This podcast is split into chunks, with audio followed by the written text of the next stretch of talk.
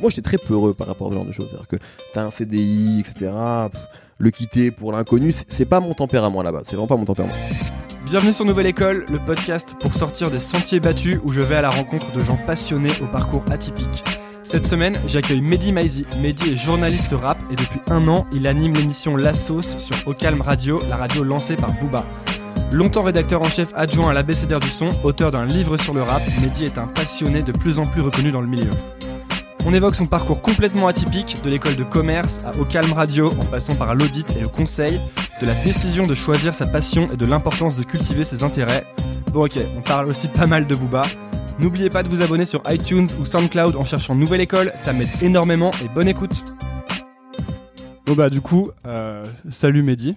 Salut. Je suis euh, donc avec Mehdi Maizi, t'es- tu fais plein de choses, t'es rédacteur en chef à l'ABCDR du son. Plus vraiment maintenant. T'es plus maintenant? Je peux, je peux si tu veux que tu veux que je me présente, si tu veux que je te dise ce que je fais. Parce que j'allais dire plein d'autres trucs, mais vas-y. Non mais vas-y, alors je te laisse la parole. J'a- J'allais dire que tu bosses aussi pour euh, Deezer en ce moment. Exactement.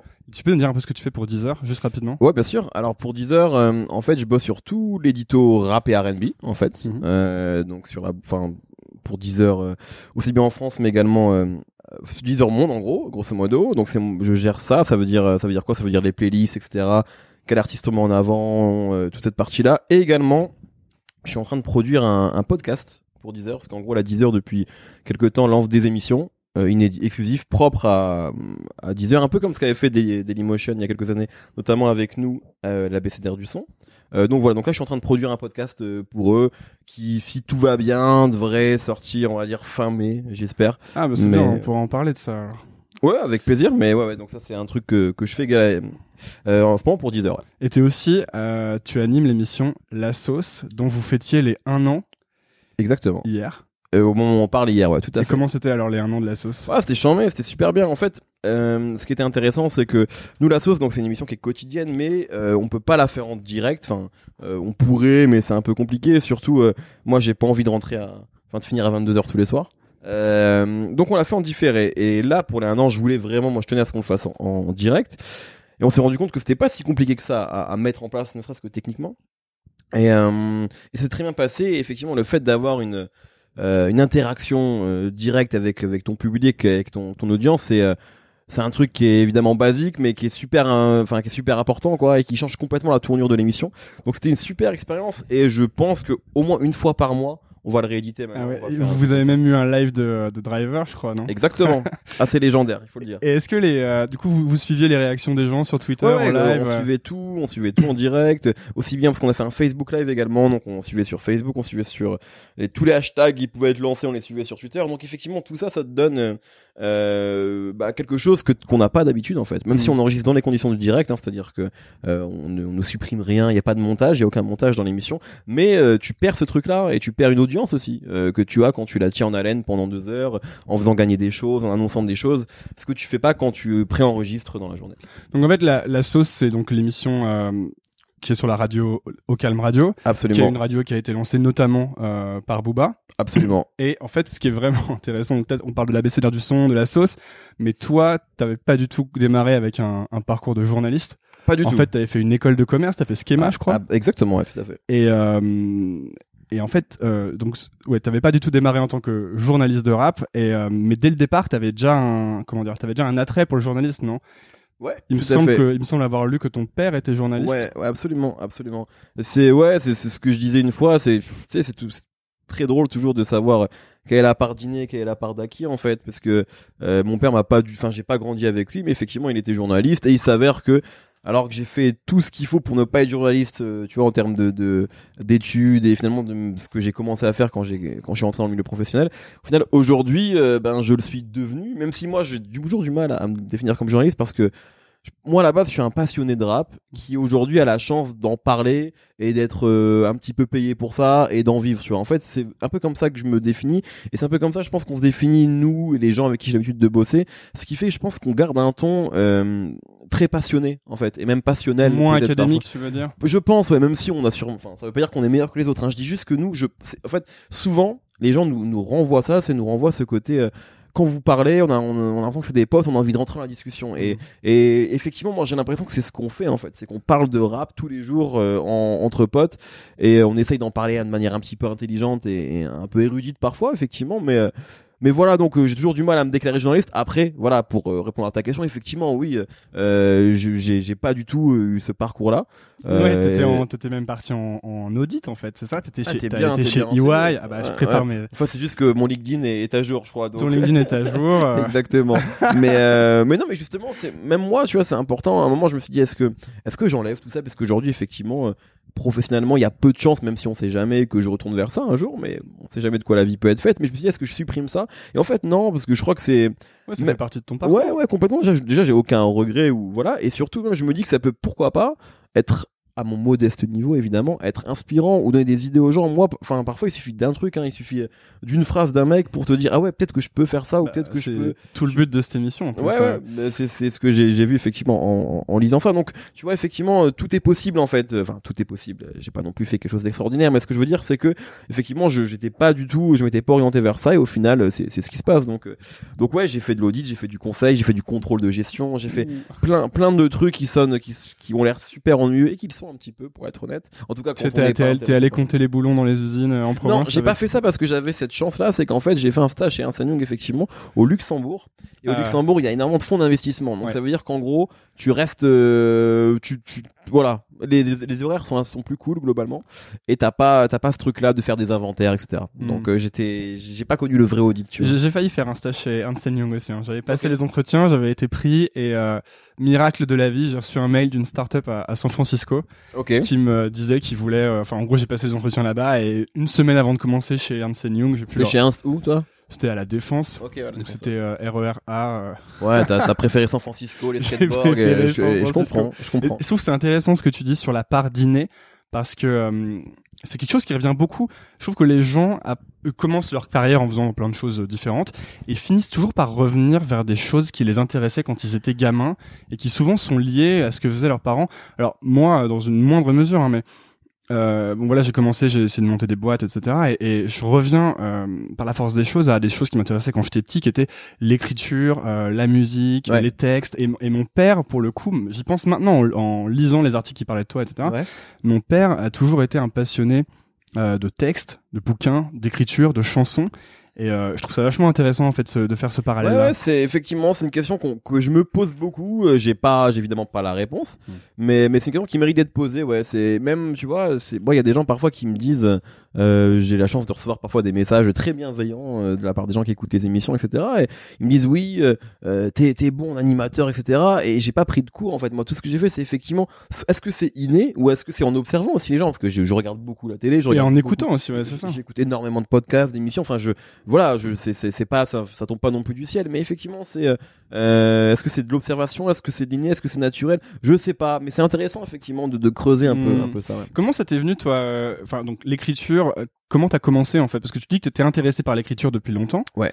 Et euh, ça se manifestait comment? T'écrivais des choses quand t'étais plus jeune? Ouais, ouais, ouais. Quand j'étais plus jeune, euh, moi j'avais un, un j'adorerais le retrouver, mais il Un est- Skyblog Non, non, ah, je te parle d'avant ça. je te parle d'avant Internet. hein. je, suis- je je suis, je suis assez vieux pour avoir connu la vie sans Internet.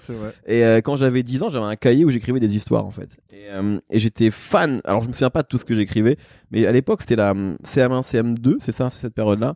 Euh, et on, c'était la, la grande période de.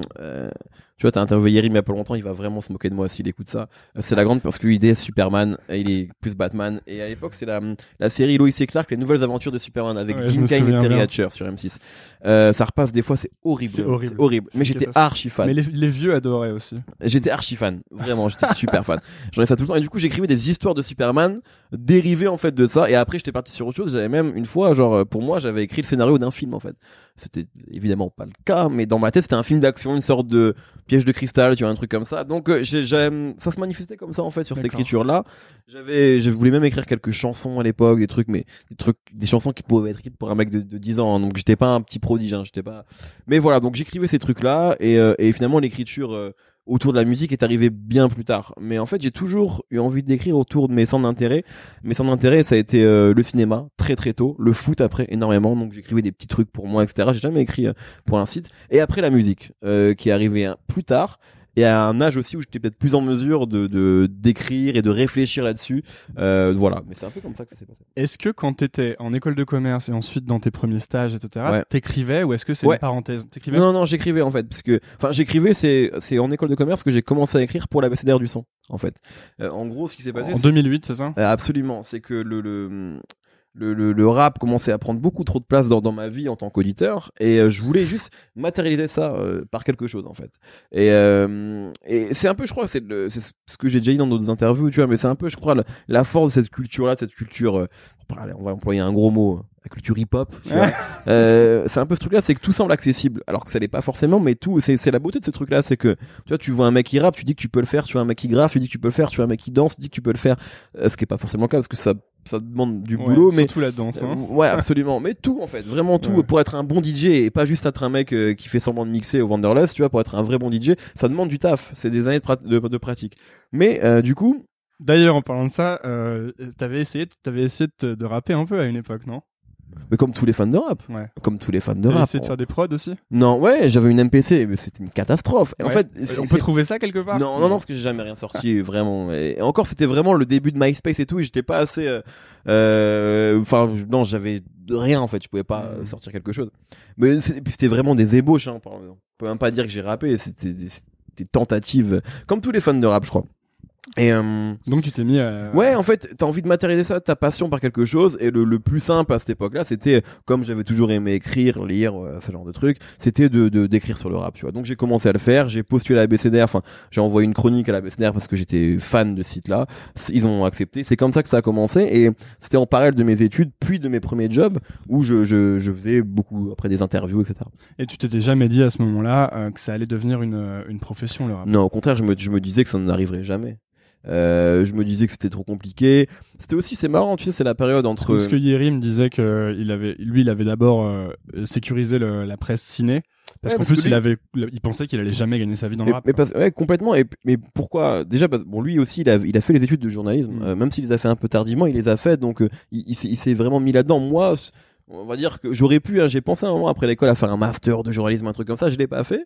Mais il y a aussi ce truc-là par rapport au rap, effectivement, c'est que euh, euh, de, en gros, la période dans le rap de 2005 à 2010, la grande phrase à la mode, c'est de dire qu'il n'y avait pas d'argent dans le rap. Parce que c'était avant streaming, c'était avant plein plein de choses. Aujourd'hui, maintenant, on dit qu'il y a énormément d'argent dans le rap et tu vois, les rappeurs font des chiffres de vente ex- extraordinaires euh, chaque semaine. C'était vraiment pas le cas. Donc il y avait une sorte de morosité ambiante. euh, dans le rap, on se disait que personne ne pouvait en vivre, tu vois, que déjà les rappeurs avaient du mal à en vivre, des, des rappeurs extrêmement talentueux. Alors des journalistes ou même des blogueurs ou juste des forumers comme nous, euh, à aucun moment on s'est dit qu'on pourrait. euh, Donc non, il n'y a jamais eu cette ambition-là. Et en fait, c'est arrivé un petit peu euh, par la force des choses et parce que voilà, on a eu de, de- de la chance. Mais enfin moi, en tout cas, j'ai eu on- voilà des bonnes rencontres au bon moment. Mais Ouais, il y a non, eu non. un premier projet payant à un moment. ouais, ça c'est Dailymotion qui est venu vers nous et c'est comme ça que on a commencé à prendre nos, nos- nos premiers euros avec. Qui t'a permis d'inviter ta copine au resto. Absolument, exactement. Donc, mais je t'avais déjà invité avant au resto dans ma vie quand Oui, même. oui, hein. C'est juste qu'à ce moment-là, je l'avais pas invité depuis un moment. Mais euh, mais voilà. Et euh, ça, ça aussi, c'est un truc qui revient beaucoup.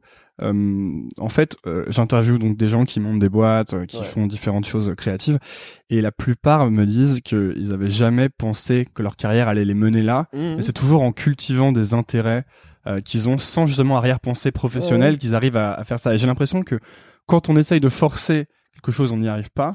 Mais que toujours en cultivant de manière un peu naïve des intérêts, ça donne quelque chose au bout, de la, au bout du chemin. Peut-être. Peut c'est marrant parce que, que tu dis ça parce que à chaque fois et tu te demandes toujours si c'est vrai. Mais peut-être que c'est vrai. Tu sais, à chaque fois quand t'as des interviews de de- d'acteurs, tu vois, et on te dit euh, combien d'acteurs ont raconté cette histoire-là, cette histoire de moi je voulais pas être acteur, j'accompagnais un Mm. pote comédien en casting et finalement c'est moi qui ai été pris. Il y a franchement il y a tellement de comédiens qui te racontent cette histoire-là.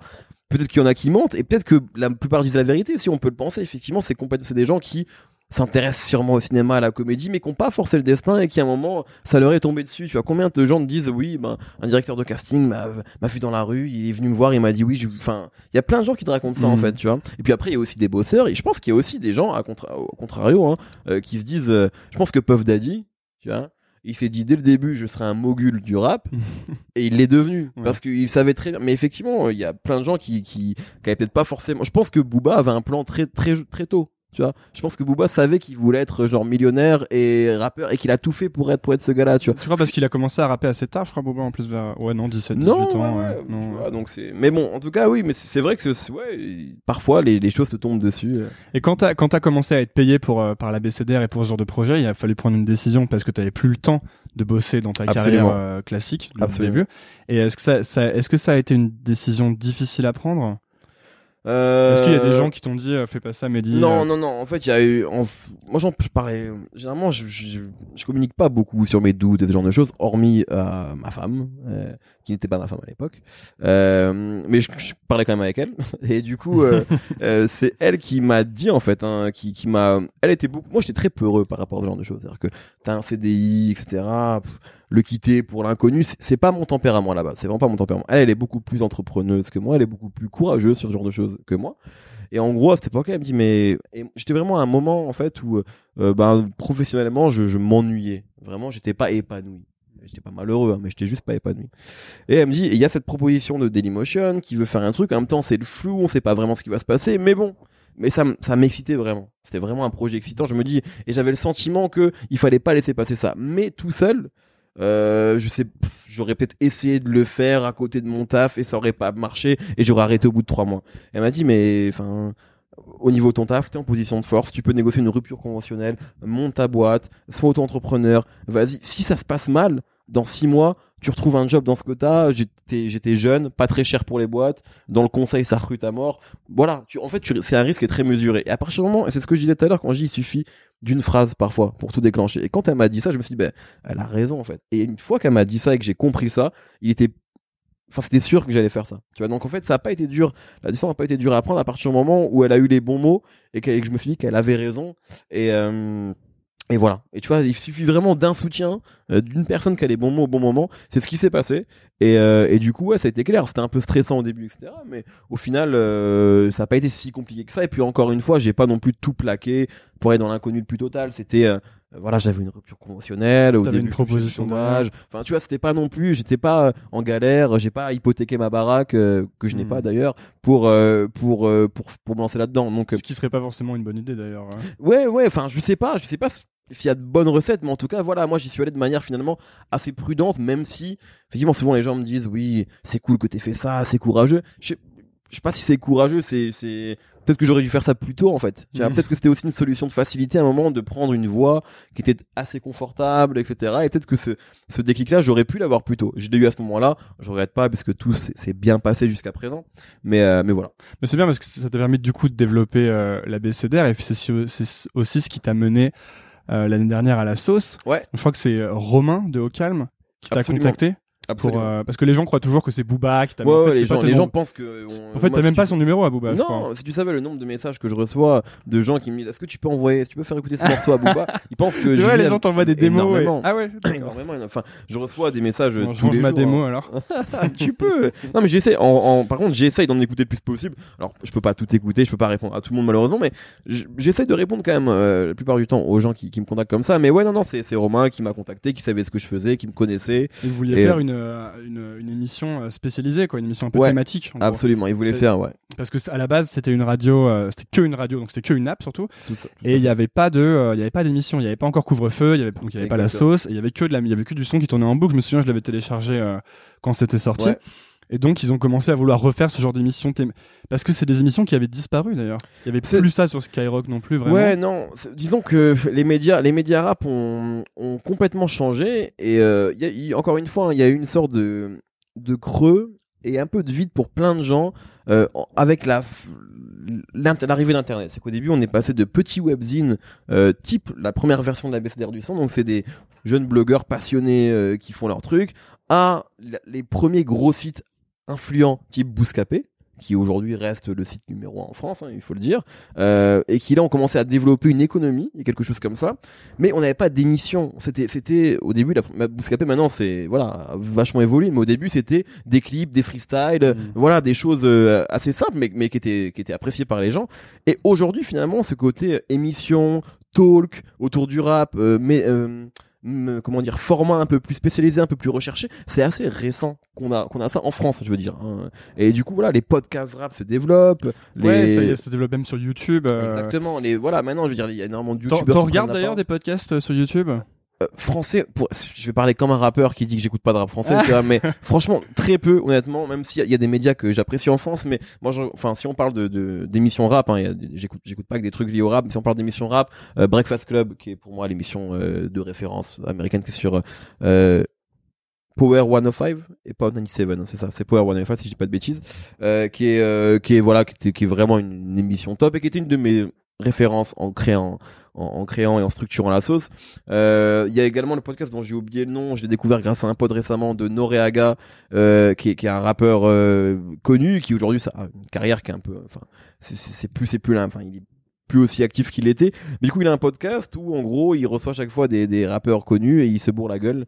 Et, euh, et comme c'est Noreaga, il a une crédibilité euh, que n'aurait pas un journaliste. Il, il arrive à faire ressortir des choses. Euh, voilà, que c'est deux, c'est à chaque fois des discussions un petit peu de vieux, de vieux combattants, tu vois, mais qui donne un ton qui est justement pas journalistique du tout, ce qui est intéressant aussi. Et euh, et voilà, donc oui, j'en regarde, j'ai même des, des, des j'essaie d'écouter aussi ce qui, enfin, j'écoute, j'essaie toujours de regarder ce qui se fait, soit aux États-Unis ou en France, pour être au courant.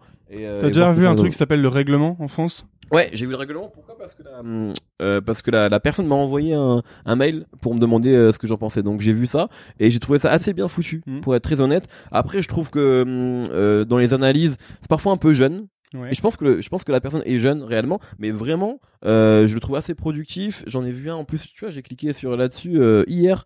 C'est sur quoi? Un- Columbine un, truc sur Columbine. Ça, je l'avais, je l'ai vu, mais j'ai pas regardé. Euh, le dernier en date. Bah, il y en a un qui est sorti sur, la, sur Columbine hier, aujourd'hui, mais sinon il y a la MZ, je crois. Bref, je alors peut-être que peut-être que c'est pas le dernier en date, que c'était un d'avant en fait, mais que j'ai vu et je trouve ça vraiment bien, bien, c'est bien monté, c'est bien habillé, il a un bon rythme. Euh, Enfin, c'est mon humble avis, hein, j'ai aucun conseil à lui donner, mais euh, mais je, je- je trouve que je le trouve encore un peu jeune dans certaines analyses, certaines références, euh, mais genre, enfin après, tu vois, si moi j'avais fait des vidéos, des émissions à 20 ans. Euh, j'aurais aussi été jeune dans la enfin c'est normal il y a des trucs que tu acquiers avec le temps c'est logique avec euh, t'es pas le même gars avec 3 ans d'écoute de rap ou avec euh, 30 ans d'écoute de rap c'est normal D'ailleurs, justement, c'est intéressant, euh, la manière de concevoir une émission. Quand Romain il vient de voir, il dit Ok, on voudrait faire une émission sur Vocalm. Euh, il te demande un pilote, en fait, c'est ça? Il me demande un conducteur déjà absolument et ensuite on, on va faire un pilote. Ouais, Et le à but, c'est de, aussi de le présenter à un moment à Booba et qu'il qu'il dise euh, validé, quoi. Ah ouais, ouais, ouais, exactement. Tu l'as placé, hein. Tu l'as pla- placé.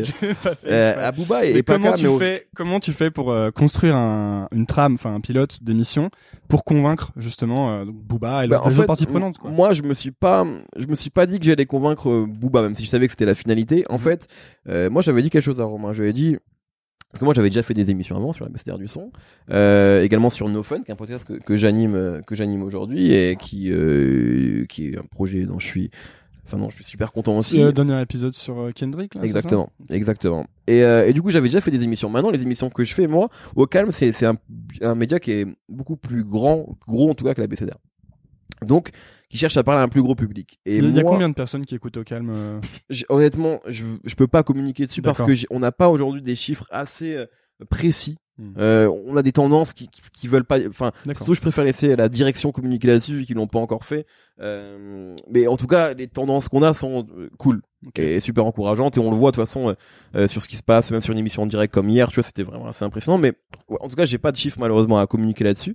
Mais voilà, moi j'avais un ton et, et un ton parfois qu'on peut qualifier peut-être d'un peu pointu. Euh, de, en tout cas, je suis pas. Un peu un télo du rap. Ouais, c'est un truc qu'on nous a souvent dit à la BCDR du sang. C'est un Mm. truc qu'on a souvent dit. Ouais, parce que vous étiez vraiment cette euh, ce mé- le média un peu euh, de fond en fait. Bah, je sais pas si on est le seul, si on était le seul, mais en tout cas, on était connus nous pour ça. En tout cas, c'est clair. Et c'est ce qu'on aime. Tu sais, j'ai une. À une époque, ça faisait un peu sauf foot pour le foot et la BCDR Bah, pour le pour le rap quoi. Là, tu viens, tu, tu, tu viens de, d'envoyer plein d'amour au fondateur de, de la BCDR qui s'appelle Nicolas Balzer, que je salue comme d'habitude, qui est un grand fan de SoFoot.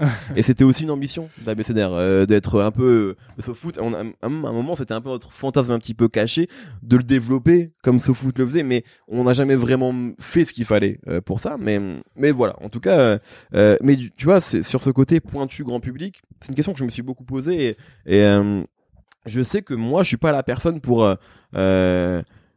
pour faire 4 millions de vues sur chaque émission. Je, je sais que j'ai pas ce ton-là. J'ai une anecdote là-dessus, c'est j'ai bossé sur un documentaire l'année dernière qui devrait être diffusé prochainement à la télévision. c'est sur l'histoire du clip.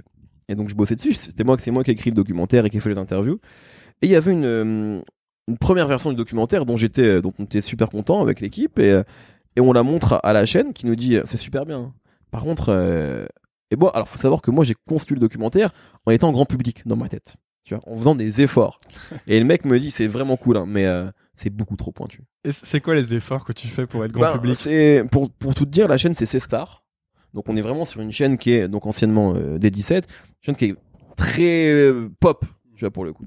Donc les efforts pour être grand public, c'est dans les gens que tu vas interviewer. Euh, tu vois, si tu veux un rappeur, tu vas plutôt chercher Soprano, que Al Capote. Tu vois, si tu veux euh, un réalisateur de clip, tu vas peut-être plutôt prendre Michel Gondry que euh, un mec a fait uniquement des que Kevin Elambrani euh, qui est un mec brillant mais qui fait euh, qui fait The Pirouette un groupe que j'adore mais qui est, pas encore connu. C'est ce que c'est ce genre de choses. Dans les dans les morceaux dont tu vas parler dans le documentaire dans les clips dont tu vas parler tu vas faire les focus sur des gros artistes qui parlent vraiment à tout le monde. Donc et pas sur un clip génial que toi t'as vu mais qui est connu uniquement des, des journalistes parisiens. C'est ce genre de choses là tu vois. Donc c'est un ton qu'il faut réussir à trouver et que moi j'ai eu du mal à trouver. Et le mec me dit donc c'est très bien mais on n'est pas Et, et, moi dans ma tête j'avais pas effectivement quand il me dit ça ouais c'est vrai que j'ai fait et moi Arte c'est une c'est une référence pour moi sur, sur, genre, sur genre de sur genre de contenu moi un des un des contenus que je préfère sur internet c'est Blow Up euh, les, les, petites pastilles de, de 5 à 10 minutes d'Arte, c'est extraordinaire. Donc bref, moi c'est une référence que j'ai. Tous leurs docus sont dingues. Ouais, tu vois, quand il me dit ça, je prends ça pour un compliment, mais en même temps je me dis que j'ai loupé la cible, hmm. tu vois, euh, parce que c'est pas ce que eux cherchaient. Donc euh, pour revenir à ta question, du coup, quand on vient me chercher, je me dis attention les gars, moi sur la sauce, je je veux je vais pas vous faire. Il euh, euh, y a des gens qui peuvent peut-être faire des trucs qui sont plus grand public. Moi, ce sera pas Planet Rap quoi. Ben, non, et c'était pas le but non plus. Euh, mais ce sera même, enfin voilà, ce sera. on va faire des émissions sur la Bay Area parce qu'on aime ça. On a envie de donner aussi cette cette knowledge là. On va faire, on va interviewer des rappeurs pas connus et on va beaucoup plus s'enthousiasmer sur eux que sur des mecs qui font 4 millions de vues parce que c'est c'est ce qui, c'est pas pour faire les intéressants. C'est juste que parfois, c'est voilà, récemment là où il y a un rappeur qu'on aime beaucoup et dont on a beaucoup parlé sur un peu tous les médias sur lesquels on est, c'est Isha, qui est un rappeur belge qui est pas connu. Euh, moi, quand on le reçoit dans l'émission, je le reçois comme un roi parce que le mec vient de sortir un projet que je trouve extraordinaire. Donc, euh, mais c'est un peu, c'est un peu en même temps, c'est un peu ce que notamment Booba voulait euh, avec le média, c'est qu'on puisse faire sortir les petits. Au final, c'est ce qu'ils ont, c'est ce qu'ils, ce qu'ils ont l'air d'apprécier dans l'émission. Mais au début, je me disais, est-ce qu'on va pas être trop euh, pointu hmm. pour ce public-là Est-ce que c'est vraiment des gens comme nous qu'ils ont envie d'entendre? Et il s'avère que le pilote a plu, euh, était cool d'ailleurs. Le pilote, j'aurais bien aimé qu'on le diffuse, c'était assez marrant, euh, et que l'émission est en train de s'installer, je pense, dans le paysage rap. Ça fait un an, on verra combien de temps ça durera. On a évidemment envie de continuer, mais voilà. Mais au début, j'ai pas pensé à, à Booba. Je me suis dit, faisons une émission tel qu'on a l'habitude de le faire, en peut-être plus fun, en allant sur d'autres sujets aussi, des sujets que moi j'allais pas avant sur euh, sur euh, sur la BCDR, mais euh, voilà, l'idée c'était juste de faire une bonne émission de rap et pas de me trahir parce que j'aurais pas été bon. Tu vois, si demain je fais, enfin voilà, j'essaie, si je parle de, de, de, de Kylie Jenner toute la pendant toute l'émission, enfin, je serais pas bon, je sais même pas qui c'est en fait, quasiment. Tu vois, genre les cartes d'achat, je les connais pas moi. tu vois. Par contre, viens on parle de, de des Ghetto Boys et et d'Ayam ou, ou de ou d'Amza ou de Kekra ou d'SCH, tu vois. Là là c'est là c'est cool mais voilà je sais où je peux être pas trop mauvais je sais où je suis complètement incompétent donc c'était ma crainte au début sur euh, la réaction sur l'émission et il s'avère que ça a pu justement sur le fait de, de pas se trahir. Donc on disait que t'as pas le numéro de Booba il y a pas ton numéro que c'est plutôt c'est Romain qui t'a approché absolument. que euh, t'es pas d'ailleurs je lisais tu dis t'es pas vraiment ami avec les rappeurs. En fait tu conserves une, une indépendance assez forte. Est-ce que c'était important pour toi? Est-ce qu'ils t'ont donné des, des gages d'indépendance quand t'as commencé? Est-ce que c'était important pour toi d'avoir la main mise totale bah, sur l'émission oui, oui, en fait surtout dans les morceaux que je... Bah, Parce que par exemple, il y a notamment pour Booba, il y avait des histoires de clash. Ouais, voilà, exactement. J'allais y venir effectivement. Ouais, on n'est pas sans savoir que Booba a quelques aime bien taquiner euh, certains rappeurs et du coup euh, euh moi euh, d'ailleurs je me enfin moi dans les premières dans la première semaine j'ai joué un morceau de Rof d'ailleurs dans l'émission c'est même on joue très peu de Booba dans l'émission pourquoi? Parce que euh, je veux pas euh, euh, et c'est pas qu'on aime pas Booba. Hein. Loin de là. Hein. si on regarde moi mon, mon genre les émissions que j'ai fait, c'est c'est chronique et tout ça. Ouais voilà, c'est si je devais en garder, enfin voilà. Bref, c'est un rapport que j'ai énormément écouté, mais mais voilà, je, je veux c'est tout l'enjeu pour l'émission et plus globalement pour Au Calme, c'est de ne pas être le média de Booba, mais d'être un média de référence rap français. Je pense que c'est peut-être en train d'arriver, mais c'est normal aussi. Hein. Au calme a bénéficié de l'aura de Booba. Euh, Au calme s'est installé aussi rapidement dans le paysage grâce à Booba, donc c'est normal que les gens associent Booba à ça. Mais du coup, euh, voilà, nous, on essaye de pas trop en faire autour de Booba et autour du 9 de I globalement pour pas qu'on soit euh, la branche radiophonique du 9 de I. C'est pas ce qu'on a envie d'être. Hmm. Euh, donc donc voilà mais effectivement oui j'ai joué du Alpha 520 euh, euh, j'ai joué euh, voilà enfin du Caris Du Caris. c'est un rappeur que j'adore tu vois. Donc voilà et ça ça on m'a jamais rien dit ça n'a jamais été un souci. Et et je crois que Booba et globalement les gens qui qui, qui pilotent au calme le savent et sont assez intelligents pour ça. Donc voilà. Et justement, c'est une, donc c'est une émission quotidienne, la sauce. ouais.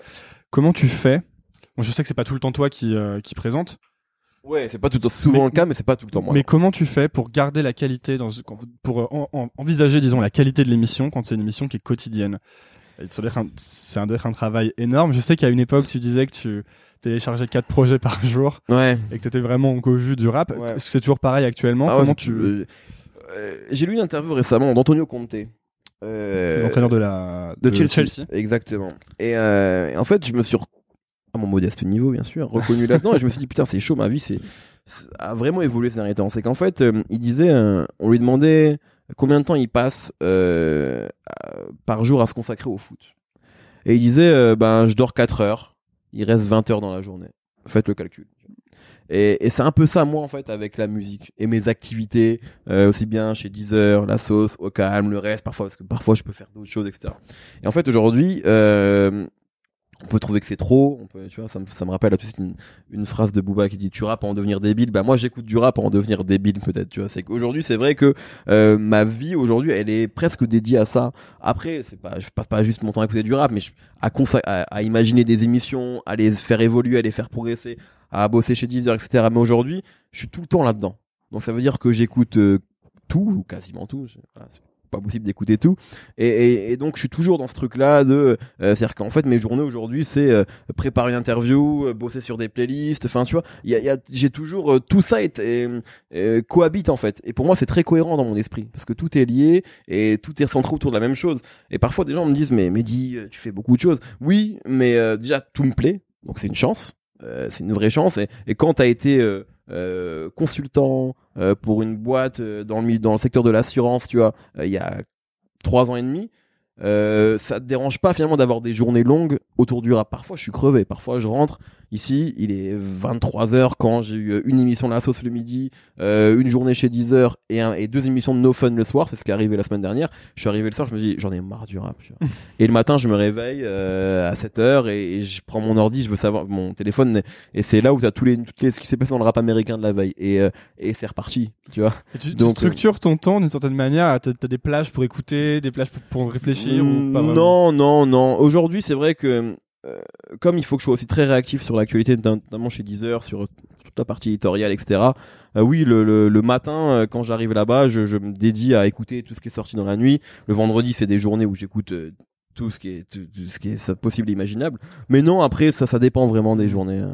j'essaye par contre excuse-moi j'essaye de c'est-à-dire qu'en fait le truc qui est nouveau maintenant c'est quand même avec tout ça c'est rare que je bosse pas le week-end. C'est-à-dire que souvent le dimanche je prépare mes émissions de la sauce euh, en avance même si après tu peux les modifier mais euh, les, les, les conducteurs sont faits euh, sont faits euh, le dimanche.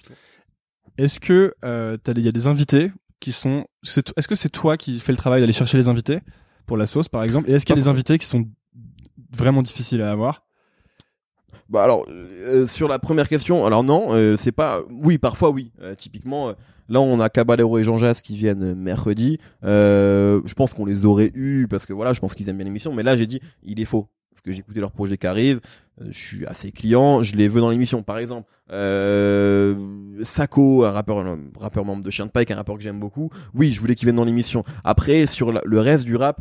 Aujourd'hui, on a la chance d'être déjà sur un média qui est assez demandé, sur une émission qui est assez demandée aussi, donc euh, les gens viennent. Hmm. Et, euh, et l'ambition aussi, c'est d'être euh, assez assez large, tu vois, et de raconter un peu toute l'histoire euh, du rap français. Donc du coup, euh, je c'est pas toujours moi. Par contre, toutes les demandes passent par moi, sauf parfois effectivement où euh, euh, j'ai n'importe quoi. Là, euh, au calme est partenaire de la soirée Horizon, qui est une soirée qui met en avant de nouveaux talents. Un des deals du partenariat, c'est de recevoir les rappeurs qui sont euh, sur le line-up. Ça me pose pas de problème. Euh, donc voilà, donc globalement ça se passe comme ça. Est-ce que les rappeurs sont euh, compliqués à avoir Non, globalement non. Parfois ça peut être compliqué sur certains sur certains euh, artistes qui soit font très peu d'interviews. Genre PNL. Oui, mais ça c'est compliqué pour tout le part, monde. ouais. Donc donc ça c'est pas plus D'ailleurs, tout à l'heure, je suis tombé sur un. Euh, donc, Fausse interview dans notre PNL Ouais, pour ouais, du rap en France. Pour ouais, rap en. France. J'étais Oui, là, mais- et à un moment, il te cite. Ouais, j'ai vu ça. J'étais là, lourd, je vais lui, je vais lui sortir ça. Ah ouais, j'ai vu ça. Je continue l'interview, je me dis, mais non, il raconte trop de conneries, Ouais, ça peut pas être une vraie interview. J'ai vu ça. D'ailleurs, le rap en France aime bien me citer dans les interviews. Je sais, je ne sais pas ce que ça cache, mais euh, mais mais bref, en tout cas, voilà. euh, non, non, globalement, c'est c'est c'est pas compliqué. On a la chance de de- d'avoir des gens. Et puis, tu te rends compte aussi, tu vois, euh, euh, que bah tout ce que j'ai fait avant, ça ça porte ses fruits aussi. Il y a des gens qui viennent dans l'émission euh, parce qu'on s'est déjà vu avant, tu vois. Euh, Seth Gecko est venu dans l'émission en me disant, je voulais te rencontrer. Mac Taylor est venu dans l'émission en me disant, quand on m'a dit que c'était ton émission, je suis venu. Niska m'a dit ça aussi même si Niska bon serait venu sur au calme tu vois mais il m'a il m'a voilà il m'a dit des trucs très cool sur une première interview qu'on avait fait ensemble pour la BCDR donc euh, Cool. c'est là aussi où tu, tu, tu te dis que voilà je, enfin, je suis content d'être sur au calme mais je pense qu'aussi au calme euh, est content aussi de voilà parce que j'arrive avec un background et je suis pas complètement inconnu même si j'ai pas euh, voilà je, je suis pas Olivier Cachin Au au niveau de la, de la préparation des interviews, je t'entendais dire sur je sais plus quelle vidéo que parfois tu regardais des, interviews et t'hallucinais de la, la non-préparation de, de certains. Euh, toi, pour préparer une interview, mettons que t'es une énorme interview. Je sais pas, reprenons l'exemple de Booba. T'as Booba qui vient euh, sur la sauce, comme c'est déjà arrivé. Comment tu prépares et surtout combien de temps tu prends pour préparer? Est-ce que tu vas, tu, tu te dis j'ai besoin de 5 jours, 3 jours, 2 Non, jours? ça- en fait Booba c'est peut-être pas le meilleur Après Booba, exemple. tu le connais par cœur aussi peut-être. Ouais, exactement. Booba, c'est peut-être pas le meilleur exemple parce que déjà, je l'ai interviewé plusieurs fois. Alors, la première fois que j'interviewe Booba, euh, c'était en 2010, c'était pour la sortie de Lunatic, pour la BCDR. Euh, t'es un peu stressé, pour être très honnête. Enfin, moi en tout cas, parce que c'est Booba et que on peut dire ce qu'on veut. Il y a toujours une aura autour de ce mec-là. Il y a, il y a un mythe Booba qui existe en France et qui est un peu le Rubicon pour tous les journalistes rap français. Aujourd'hui, euh, c'est plus le cas parce que ça fait plusieurs fois que je l'ai interviewé. C'est un rappeur que je connais. La dernière fois qu'il est venu dans la sauce, il, a- il avait rien à vendre. Il est juste venu parce qu'il il était à Paris, il voulait donner une interview. C'est au calme, il est venu. Donc c'est très cool. Donc là, c'est pas forcément euh, une interview qui va me prendre. euh, c'est pas là où je vais passer le plus de temps. Surtout qu'avec Booba, en gros, oh, il a envie de se marrer. Hmm. Maintenant, tu, tu te vois un peu dans l'interview. c'est- Il a pas forcément envie de passer. Il, il a envie de passer un bon moment. Mais globalement, une interview pour moi, il y a pas. Enfin, c'est c'est mon humble avis. hein, mais pour moi, le plus important, c'est écouter la musique des artistes. C'est tout. Ce qui est pas toujours le cas dans les interviews qui sont faites. Écouter la musique des artistes, bien connaître son sujet. En fait, pour moi, le secret d'une bonne interview, c'est de juste bien connaître son sujet, en fait. Et euh, donc, euh, si tu interviews un, un, un acteur, bah, c'est bien d'avoir vu son film et de connaître un peu sa filmographie. Si tu interviews un, un artiste, c'est bien de savoir ce qu'il a fait, d'avoir écouté ce qu'il a fait, etc. Donc, euh, pour moi, c'est ça. Ça peut être. euh, Il y a des interviews qui me prennent beaucoup de temps parce que tu te mets une pression. Il y en a d'autres où tu te mets pas la pression. Ça veut pas dire que tu, que tu respectes moins l'artiste. C'est juste que, euh, tu vois, par exemple, Caballero et Jean Jass, que je reçois mercredi. Euh, je suis très content de les recevoir. Je vais pas préparer l'interview pendant 4 heures euh, parce que euh, l'idée avec eux c'est de créer un moment cool. Tu vois, c'est de créer un moment de, de presque de récréation entre eux et nous. Et, et donc c'est plutôt de trouver le bon angle. Parfois c'est juste un angle, un jeu dans l'émission, euh, un concept qui va permettre de, tu vois, de, de, de- donc ça, ça dépend vraiment. euh, Il y a des il y a des interviews où je me suis vraiment mis la pression où où tu reviens pendant une semaine. Aujourd'hui sur une quotidienne tu peux pas te permettre ça. Hmm. Moi j'ai pas d'auteur. Hein qui prépare mes interviews comme euh, ça peut être le cas sur des quotidiennes etc Ah, je, Ouais. savais, je savais même pas qu'il y avait des. Ouais, ouais, si, bah, hein, alors, je parle pas des émissions rap, hein, je parle de, de, de grosses émissions quotidiennes. Euh, tu vois, au Grand Journal, euh, ils ont, il y a des fiches qui sont faites par des auteurs. Euh, tu vois, sur tout ce genre de choses. Nous, on est, on n'a pas ces moyens-là, et c'est sûrement une bonne chose aussi, parce que du coup, tout ce qu'on fait, toutes les chroniques qui sont faites sont écrites évidemment par les chroniqueurs, et toutes les interviews sont écrites euh, par moi. Donc, donc ça veut dire aussi que sur une quotidienne, à un moment, même si je dors pas beaucoup, j'ai mes limites. Donc, euh, donc il faut aussi que ça puisse euh, être, aller vite et que ça puisse, euh, euh, voilà, il y a des mécaniques aussi que tu trouves au bout d'un moment. Et comment tu sais que t'as réussi euh, J'ai posé la même question à, à Yerim la dernière fois. Comment, Ouais. comment tu sais que t'as réussi une interview? Il y a, il y a plusieurs choses. Il y a, il y a parfois ce que te disent les artistes en sortie d'interview. En fait, je pense que euh, tout dépend de comment tu vois l'interview. Est-ce qu'une bonne interview pour toi, c'est réussir à faire sortir des choses euh, inespérées ou jamais entendues chez l'artiste? Ça peut être le cas. Euh, mais c'est pas possible avec tout le monde ça. Ou est-ce que c'est pas juste euh, finalement c'est pas juste passer un bon moment avec la personne? Et donc c'est avoir une juste une, conversation qui soit cool. Et ça tu le ressens tu vois. Euh, je reparlais de cette gecko parce qu'hier on faisait le bilan après l'anniversaire d'un an je demandais à à Wafa qui était là pour cette gecko à Hubert quel était leur meilleur souvenir euh, de l'émission. Ils m'ont dit cette gecko. Et effectivement on, on a senti que cette gecko était heureux d'être là Et nous aussi, on était heureux de le recevoir. Et on a juste parlé de musique et de ce qu'on aime. Oxmo Puccino, euh, quand il, est venu dans l'assaut, c'est pareil. Il était content d'être là avec moi, avec Driver, avec Nemo, parce qu'on a eu cette discussion autour de musique, comme malheureusement, il n'y en a plus beaucoup pour ce genre d'artiste-là. Oxmo, aujourd'hui, il est moins interviewé par les médias rap, et les autres ne lui parlent pas vraiment de musique. Donc là, il est venu, et on a parlé de musique pendant une heure c'est inespéré pour lui. Fefe du, du Science Opaku, c'est pareil, il parle plus de rap parce qu'il est un peu dans autre chose. Il est venu, on a parlé de rap, il était content. Et en fait, c'est des choses que tu ressens. Euh, donc pour moi, c'est juste, voilà, c'est juste euh, le mieux, c'est quand les mecs te connaissent pas, non, ne t'ont jamais rencontré en interview et ressortent comme si, euh, comme si vous, on a l'habitude de parler de musique toutes les semaines. Donc pour moi, c'est ça, quoi. C'est puis après, c'est aussi les retours que de les gens, même s'il faut pas trop euh, se, se, fier à ça parfois.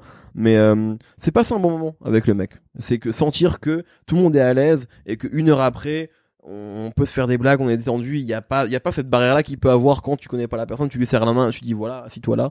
Euh, une heure après, on est cool et on se check et c'est cool, c'est bien.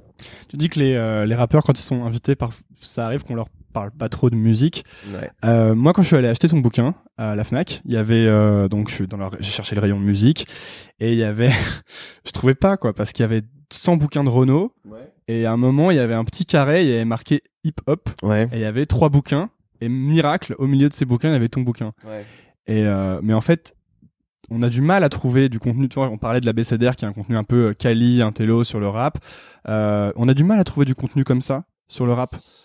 Je pense que euh, on a toujours un peu de retard nous euh, en France. Il y en a eu quand même dans le passé. Moi, je, je euh, quand j'étais ado, il y avait le magazine Radical que je lisais beaucoup, qui était de très bonne qualité, vraiment. Et tous ces magazines ont disparu d'ailleurs. Absolument. Mais c'est juste pour dire que euh, c'est très gentil que tu parles de la BCDR, mais on était, on n'est pas les seuls euh, Mm. à avoir, à avoir fait ce genre de contenu, vraiment pas. Euh, Aujourd'hui, ça va. Je pense que c'est en train d'arriver. Je pense euh, que il y, a- quelques sites qui sont un peu les enfants de la BCDR.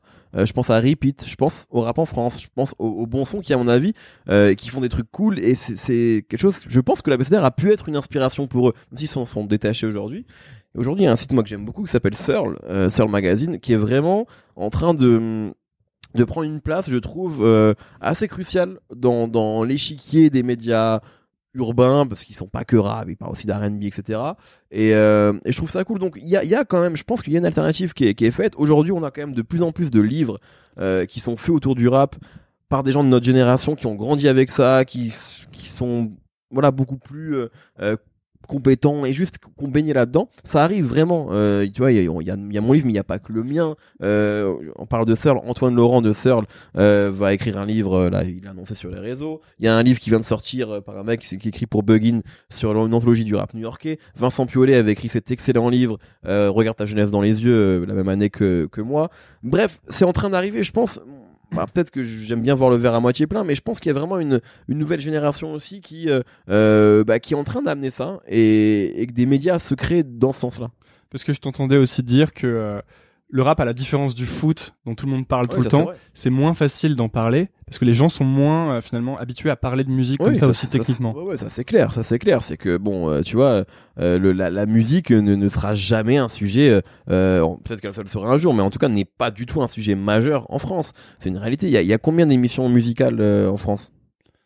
À la télé Zéro. Il y a Taratata euh, et c'est du live. encore, ouais, je crois que ça. On m'a dit que ça existait encore là, mais c'est du live, tu vois. Ouais. Mais euh, tu vois, dès que t'as des gens qui parlent autour de, de musique, autour d'une table, ça y est, c'est chiant en fait. Tu vois, c'est- pour les gens, c'est chiant, c'est trop compliqué.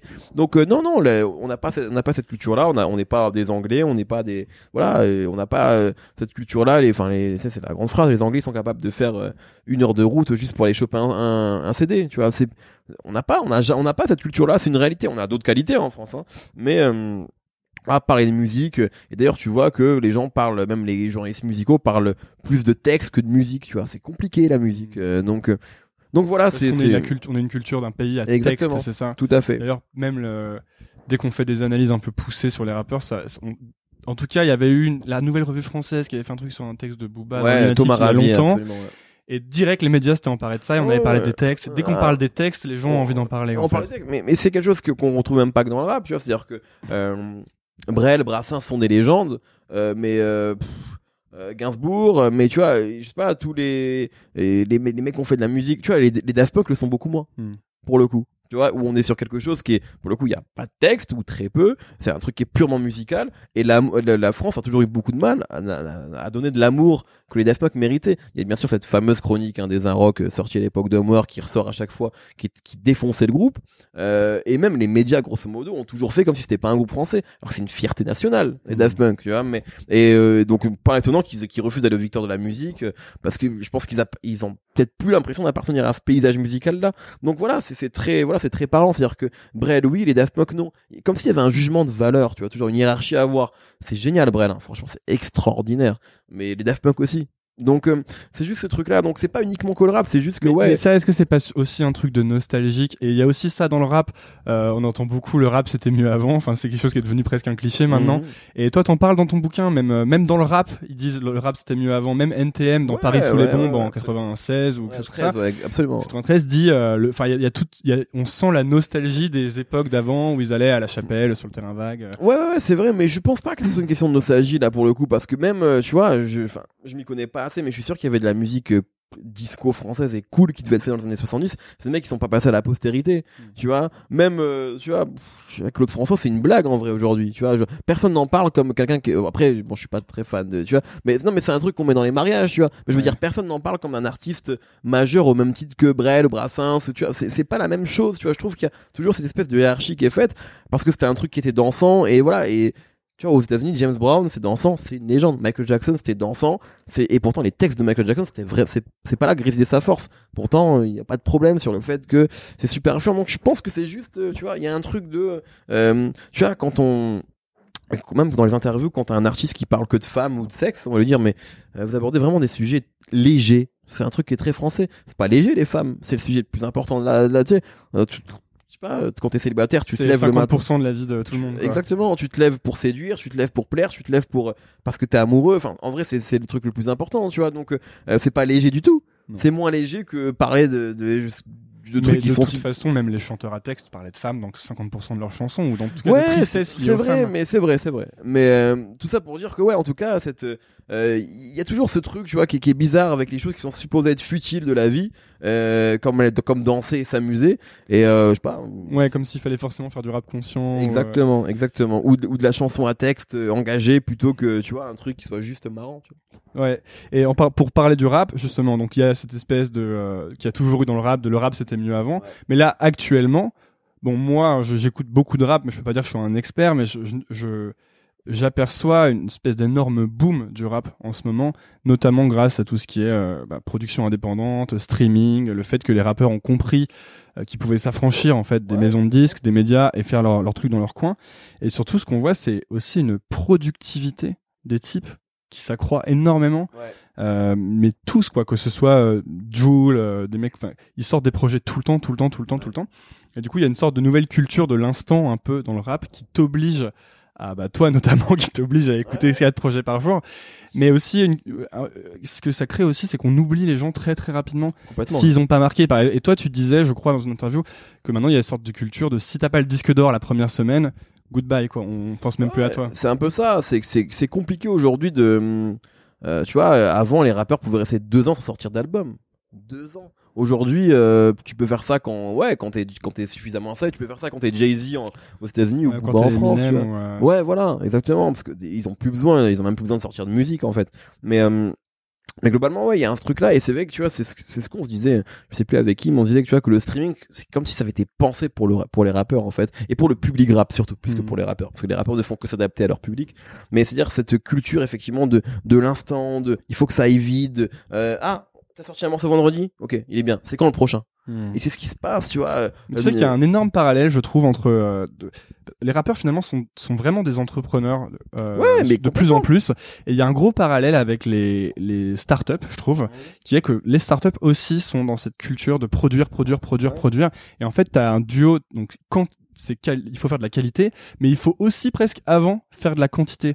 Et, euh, et, si tu veux être une marque, parce que finalement maintenant les rappeurs se perçoivent comme des marques, euh, si tu veux être une marque reconnue qui marche et que les gens n'oublient pas, il faut qu'il y ait ce duo quantité qualité. Absolument. Et c'est ce qui se passe et c'est ce que les rappeurs ont. Après, est-ce que c'est une bonne chose d'être trop trop présent? Peut-être pas. Hein. Euh, Moi, j'ai vraiment pas le temps de tout. euh, non mais bien sûr et puis même euh, tu vois c'est beau aussi les artistes qui savent se faire rares tu vois c'est intéressant aussi de pas forcément de pas être tout le temps là mais c'est compliqué de s- de- de- d'exister ouais. euh, en, en réfléchissant comme ça dans le contexte actuel tu vois même un projet par an c'est presque pas assez Mais moi, en plus, le j'ai un, j'ai un côté old school qui fait que, enfin, j'ai grandi à une époque où les, on sortait encore des albums. Bon, je suis, j'ai que 25 ans, mais je me sens. Et donc, j'ai acheté les albums, il y avait le livret, et tu lisais le livret, et tu les passais sur ta chaîne. Et ça, c'est fini. c'est c'est pas, pas complètement alors, parce que t'as un album qui sort par-ci par-là, un projet. Non mais on, on voit encore que le CD, notamment en France, a encore de l'importance pour Ouais. le public français. Donc c'est pas, euh, je pense que c'est un format qui, à mon avis, euh, euh, oui, va a évolué, de toute façon perd euh, perd de la place. Mais on voit quand même que le public français, étonnamment peut-être, est encore intéressé par ce format-là. Même s'ils vont peut-être pas ouvrir le CD, mais une sorte d'acte de soutien dans le rap qui reste, qui est, qui est important. Oui, alors c'est ça, euh, et ça c'est encore un parallèle, je trouve, avec les, les startups. C'est qu'en fait, maintenant, donc pour créer ta marque et pour qu'elle soit reconnue et pour que ça dure, il faut euh, qu'il y ait ce côté personnel, authentique.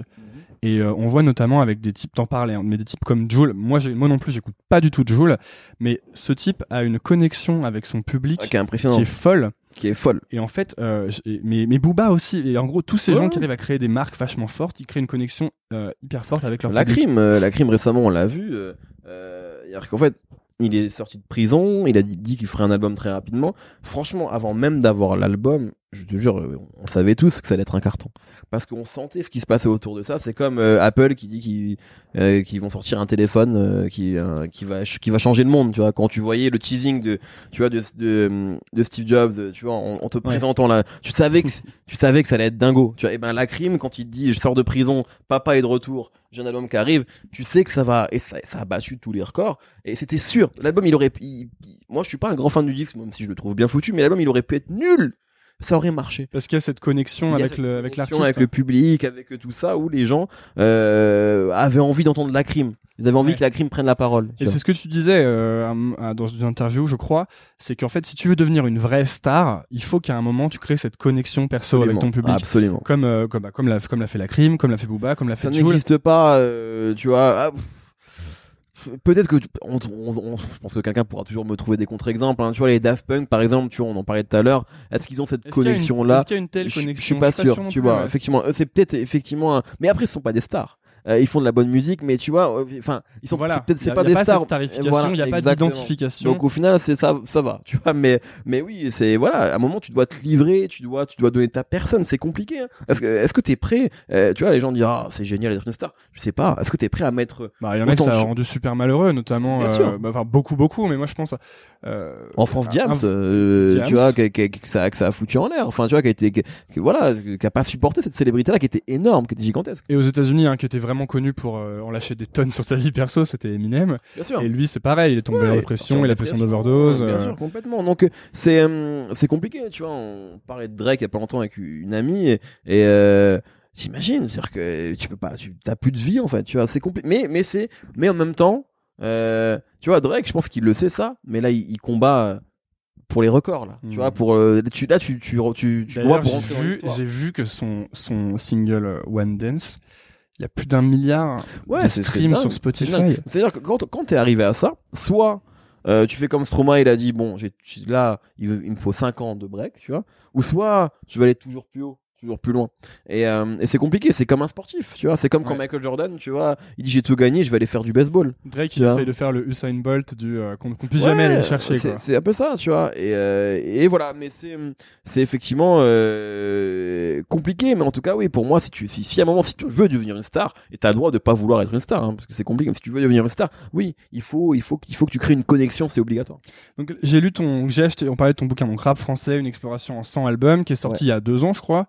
Exactement. En 2015. Et qui, 2015, euh, il y a deux ans, euh, ce mois-ci d'ailleurs, c'était en Ah avril. bah bon anniversaire. Ouais. et qui revient sur toute euh, l'histoire du rap français, donc il y a une trentaine d'années, euh, des albums qui vont des années 80 jusqu'à 2013. Je crois que le dernier c'est Caris, hors noir. À l'époque, ouais, tout à fait. c'est ça. Et euh, est-ce que c'est un exercice que t'as aimé d'écrire un bouquin?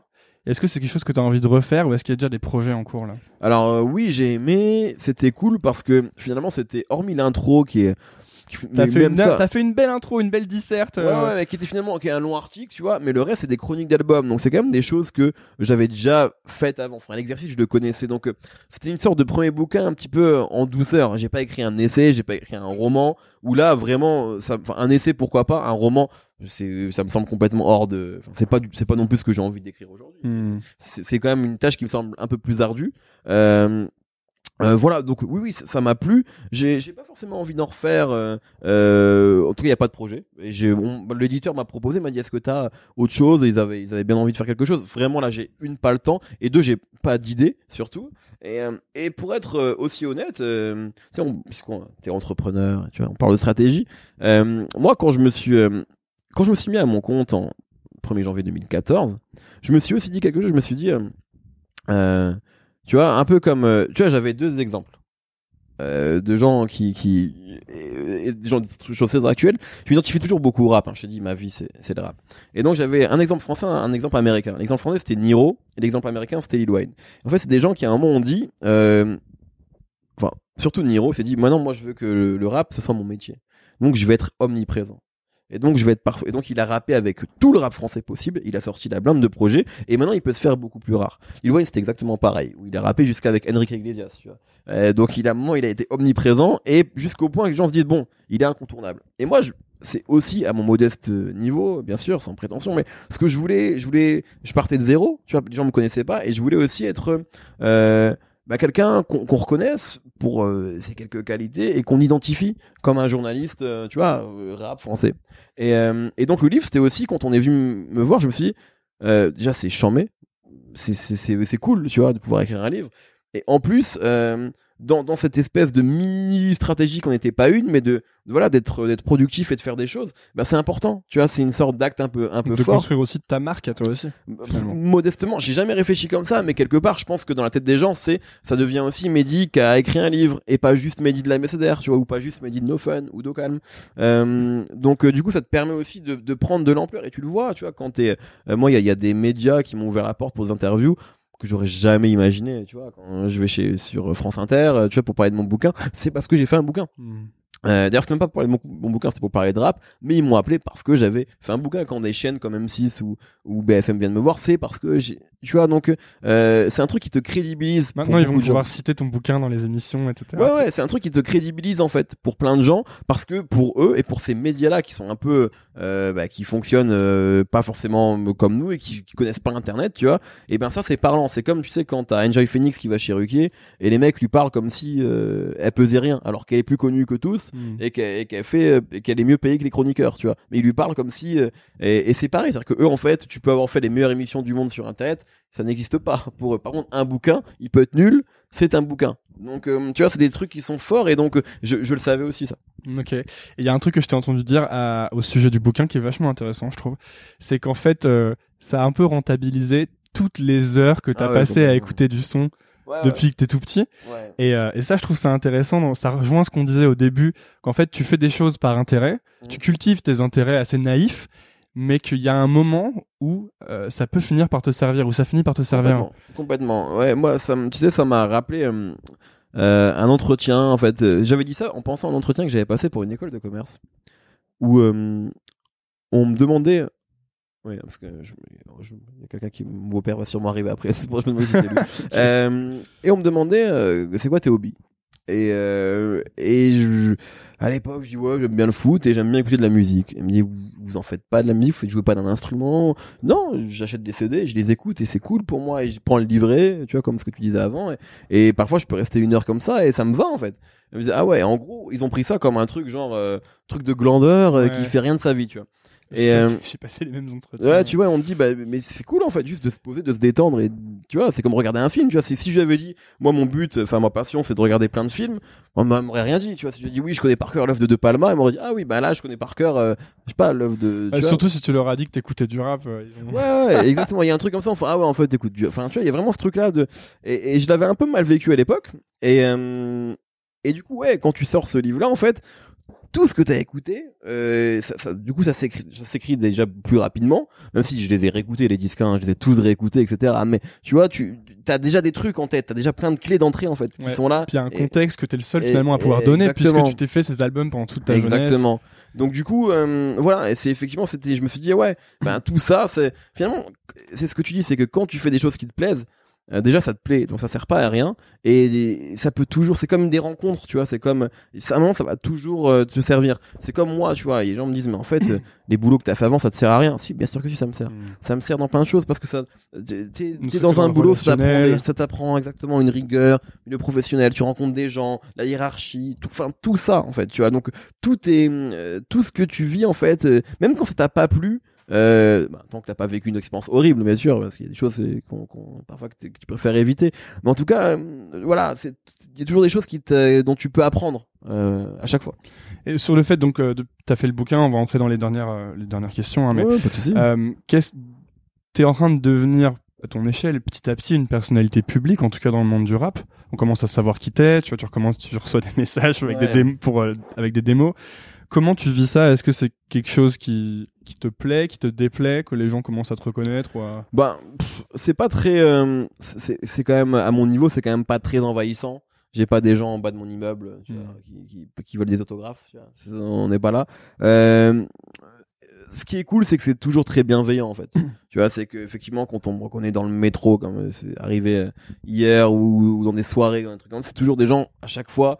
Alors, j'imagine sûrement des gens qui aiment pas ce que je fais et qui m'ont peut-être déjà vu, mais ils viennent pas me voir en fait. Mais à chaque fois, c'est des gens qui viennent et qui nous témoignent beaucoup d'amour et, et de force. Et, et du coup, c'est toujours super euh, étonnant et gratifiant en même temps parce que, euh, tu sais, nous, on est là, on parle de rap, quoi. Tu vois, on parle de rap entre nous et de savoir que des gens se réveillent avec nos émissions, s'endorment avec nos émissions. Il y a pas longtemps, il y a un mec qui était en Thaïlande qui a posté une photo de sa canette de coca devant la mer et qui a dit je suis en train d'écouter No Fun. C'est génial, tu vois, pour euh, pour juste des passionnés comme nous de savoir que on, que tu vois que que quand Binge Audio la la, prod qui qui produit euh, No Fun a fait un crowdfunding que des gens ont donné euh, de l'argent pour nous, c'est très c'est assez c'est assez inc- incroyable quand même, tu vois. Donc euh, voilà, à chaque fois que c'est des gens comme ça, des gens qui m'envoient des messages pour me dire, ça arrive fréquemment, qui me disent ah c'est cool ce que vous faites. Franchement, c'est des choses. Enfin, c'est dur de, de trouver ça relou. Je sais pas parce que c'est quand même agréable et surtout tu dis bon, en fait il y a des gens qui nous écoutent. Tu vois. Moi c'est t'es là, je sais pas, tu vois. Tu dis ça se trouve, on fait ça entre nous et personne ne veut nous écouter. Et en fait, ben il y a des gens qui prennent le truc, des gens qui maintenant l'émission d'ABCDR n'existe plus, celle qu'on avait euh, sur Dailymotion notamment avec Yerim. Et il y a des gens qui m'en parlent fréquemment et qui me disent ah c'est ça manque ou c'était bien, si c'était celle bien qui ça. était en vidéo c'est ça? Exactement. où il y avait eu Ruff qui était passé Voilà, exactement, Rof, Al Capote, euh, tout ça. Et donc, ça veut dire que ben euh, euh, c'est cool. Après, le, le côté public aujourd'hui est vraiment, euh, enfin, n'est- pas n'est pas assez important pour que ce soit dérangeant. Même si des- je pense que déjà à ce modeste niveau, il y a des gens qui n'aimeraient pas ça. Moi, c'est pas euh, comme c'est cool et que ça se passe bien à chaque fois. Il y a pas de problème quoi. si tu devais offrir un album de rap à ma grand-mère pour lui faire découvrir le rap tu lui offrirais quel album? Euh, elle est cool ou pas ta grand-mère? Ouais elle est cool Allez. euh, pff, Mettez Kemat d'Akhenaton. Le si- premier album solo d'Akhenaton. Et si tu devais ouvrir un, offrir un, un CD justement à un ado pour lui faire découvrir le rap à l'ancienne? Euh, c'est une bonne question. Euh...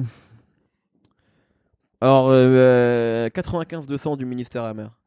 Parce que euh, ah, musicalement, ça, au niveau des prods, ça, ça a pas toujours archi bien vie. Enfin, même s'il y a des prods qui étaient géniales, mais disons que le rap a évolué depuis. Mais il comprendrait que il y avait des rappeurs bien plus hardcore que ceux de maintenant euh, il y a y a 20 piges et ça lui donnerait je pense une bonne euh, une bonne image de ce qu'était le bah voilà ce, le rap de rue dans les années 90 avec tout ce que ça racontait etc donc euh, ouais comme maintenant effectivement le rap euh, il y a des rappeurs qui sont très vulgaires, très hardcore, etc., qui parfois le font bien, parfois le font très mal. Mais là, on avait un groupe qui était peut-être le premier groupe euh, qui allait aussi loin à l'époque. Donc voilà, je leur ferai cet album-là avec en prime le morceau Sacrifice de poulet sur la BO de la haine.